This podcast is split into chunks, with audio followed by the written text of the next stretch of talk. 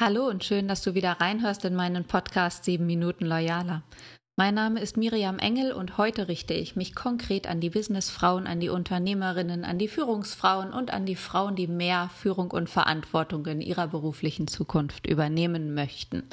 Und falls du ein Mann bist und zuhörst, weil du mir öfter zuhörst, dann würde ich mich freuen, wenn dir vielleicht zu dieser Episode auch die eine oder andere Frau einfällt in deinem Unternehmen, in deiner Abteilung oder vielleicht auch in deinem privaten Umfeld, der du diese Episode weiterempfehlen kannst, denn hier geht es wirklich um Karrierebewusstsein und meine Beobachtungen äh, von Frauen so auf ihrem Businessweg, gerade was die Selbstpräsentation auf dem Weg zur Macht angeht. Ich musste das selbst lernen und beobachte es bis heute. Bei Businessveranstaltungen tauschen aus meiner Erfahrung heraus nur wenige Wirtschaftsfrauen ihre Visitenkarten aus. Einige tragen nicht mal welche bei sich. Warum?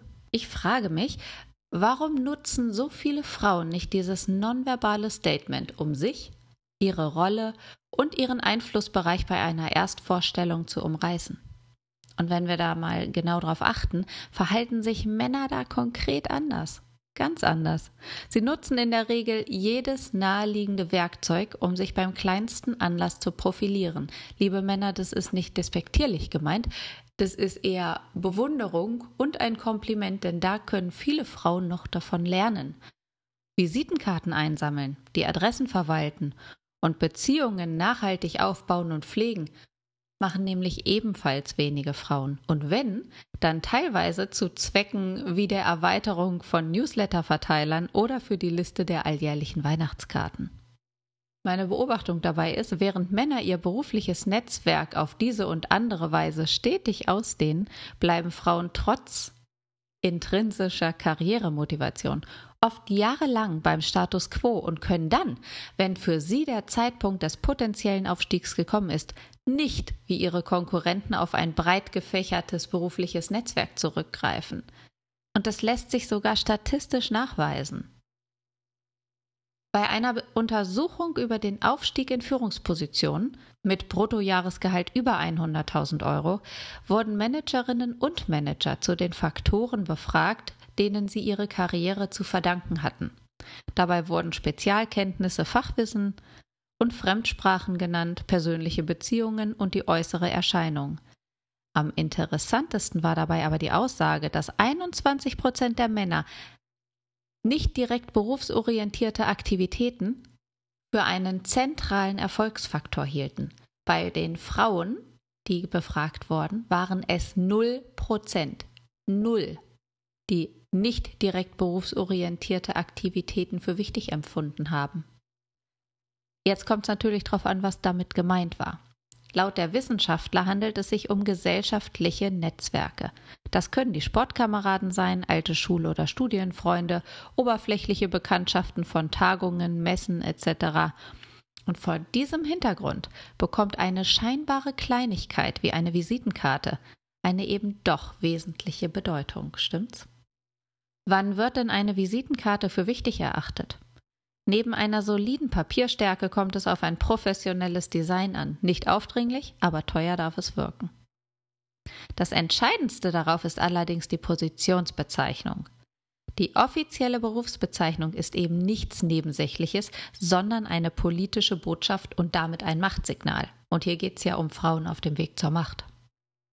Männer lesen Visitenkarten auch so, gemäß dem politischen Subtext. Leitung Pressearbeit impliziert halt eine Nuance weniger Macht als das personalisierte Leiterin Pressearbeit. Auch akademische Titel und Zusatzfunktionen haben ihre berechtigte Bedeutung, so dass es am Ende nicht zufällig ist, wenn Frau von einem Mann das scheinbar kameradschaftliche Du angeboten bekommt. Nicht selten wird so von vornherein ein potenzieller Rangunterschied eingeebnet.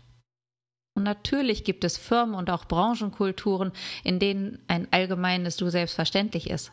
Und man achte nur auf die Nuancen bei dieser Entscheidung. Ein Du später wieder in ein Sie zu verwandeln, wird nämlich als Affront gewertet oder ist teilweise auch schier unmöglich.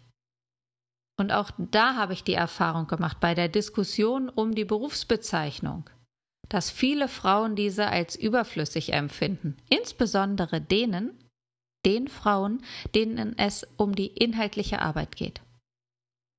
Für die Zusammenarbeit mit Männern ist der trennscharfe Titel jedoch jeden Energieeinsatz wert, in meinen Augen. Denn Männer werten diesen sichtbaren Rang genauso als Machtsymbol wie das Outfit, das Auto, die Bürogröße oder noch andere Faktoren. Meine Beobachtung ist, dass insbesondere Frauen, die Konflikte in ihrem Arbeitsfeld haben, mit ihrem Selbstbild oft im Widerspruch zu ihrer offiziellen Rolle stehen. Sie wollen nicht den Chef raushängen lassen, den sie früher aufgrund ihrer Unterlegenheit missachtet haben. Ist ja auch logisch ein Stück weit. Ich habe auch schlechte Führungserfahrungen gemacht. Und viele Frauen in Führungspositionen zeigen zudem ein derart ausgeprägtes Einfühlungsvermögen im Arbeitsleben, so dass sie mitunter an ihrem Aufgabengebiet vorbeihandeln, wenn sie in einem Übermaß auf die Bedürfnisse ihrer Untergebenen eingehen und so überfällige Entscheidungen oder Konsequenzen vertagen. Doch die Erfüllung ihres Jobs besteht in erster Linie in der Erbringung von Leistung. Führung wird gemessen am Erfolg. Auch wenn die gehobene Stimmung, für die ich ja immer plädiere und ich bin, wie du weißt, absolut für Loyalität im Arbeitsleben. Und auch wenn die gehobene Stimmung durchaus ein Beschleuniger von Leistungsbereitschaft ist, so steht diese im Controlling leider nicht ausgewiesen. Da steht, was bringt das Ganze? Wo ist die Leistung? Wie sieht die Erfolgskurve aus? Und deshalb möchte ich gerne, liebe Frau, liebe Führungsfrau, allen Frauen in Führungs- und Verantwortungspositionen aus eigener Erfahrung ein paar Punkte ans Herz legen. Nimm deine berufliche Rolle bitte absolut ernst und konzentriere dich auf deine Kerntätigkeit. Als Professorin heißt das Wissen weiterzugeben und nicht zu forschen, wie es vielleicht vorab auf dem Karriereweg möglich war. Als Abteilungsleiterin weist du bitte Aufgaben zu, gern auch in Absprache und wartest eben nicht, bis jemand anders das übernimmt. Mach dich nach außen sichtbar, wer du bist und was du tust Nutze dafür gerne auch Statussymbole in deinem Maß, die deine Wirkung unterstreichen. Und was mir persönlich sehr wichtig ist, weil ich die harte Schule durchgemacht habe, lerne und durchdringe die Gesetzmäßigkeiten von Macht. Wie wird sie forciert? Wie gemindert? Welche Kommunikationsformen sind wann nützlich? Schaffe dir selbst einen Rahmen, indem du dich an deine neue Rolle gewöhnen kannst, dich in ihr einfühlen kannst. Welches Outfit zum Beispiel versetzt dich in welchen Gemütszustand? Welche Körpersprache unterstützt dich in deinem Selbstwertgefühl und in deiner Wirkung? Hier noch ein kleines Achtung. Eine zu attraktive Ausstrahlung kann hin und wieder auch schaden. Deshalb provoziere bitte keinen Schönheitsbonus, denn dieser kann im Nachhinein negativ auf dich zurückfallen. Und meine letzte Empfehlung, übe dich in deinem Auftreten, in deiner Kommunikation und reflektiere deine Wirkung in einem Rahmen, der dir ein vertrauliches Feedback ermöglicht. Lerne den Effekt deines natürlichen Auftretens kennen, beobachte dich da mehr selber, ohne Schuldgefühle, ohne Scham, ohne Minderwertigkeitskomplexe. Du bist gut so, wie du bist.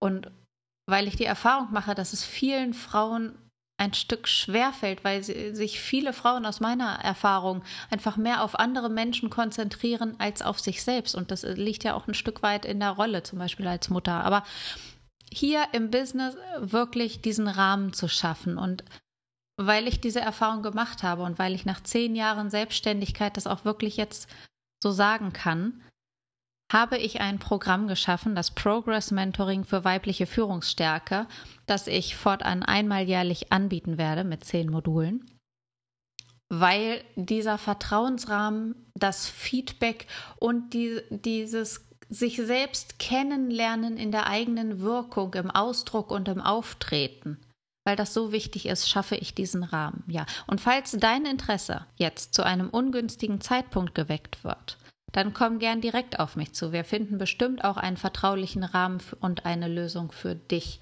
und für alle, die das Progress Mentoring weiter interessant finden, findest du auf meiner Website loyalworks.de unter Programm die wesentlichen Aspekte dazu. Die nächsten Termine für 2022 sind jetzt auch in Planung. Und ich freue mich, wenn ich dir mit diesen Worten einen Impuls und vielleicht auch einen wichtigen Hinweis für deine berufliche Rolle und Aufgabe geben konnte. Ich freue mich, wenn du bald wieder reinhörst und wenn du magst, gib mir gerne auch mal deine Erfahrungen und dein persönliches Feedback wieder an engel@loyalworks.de. Dankeschön.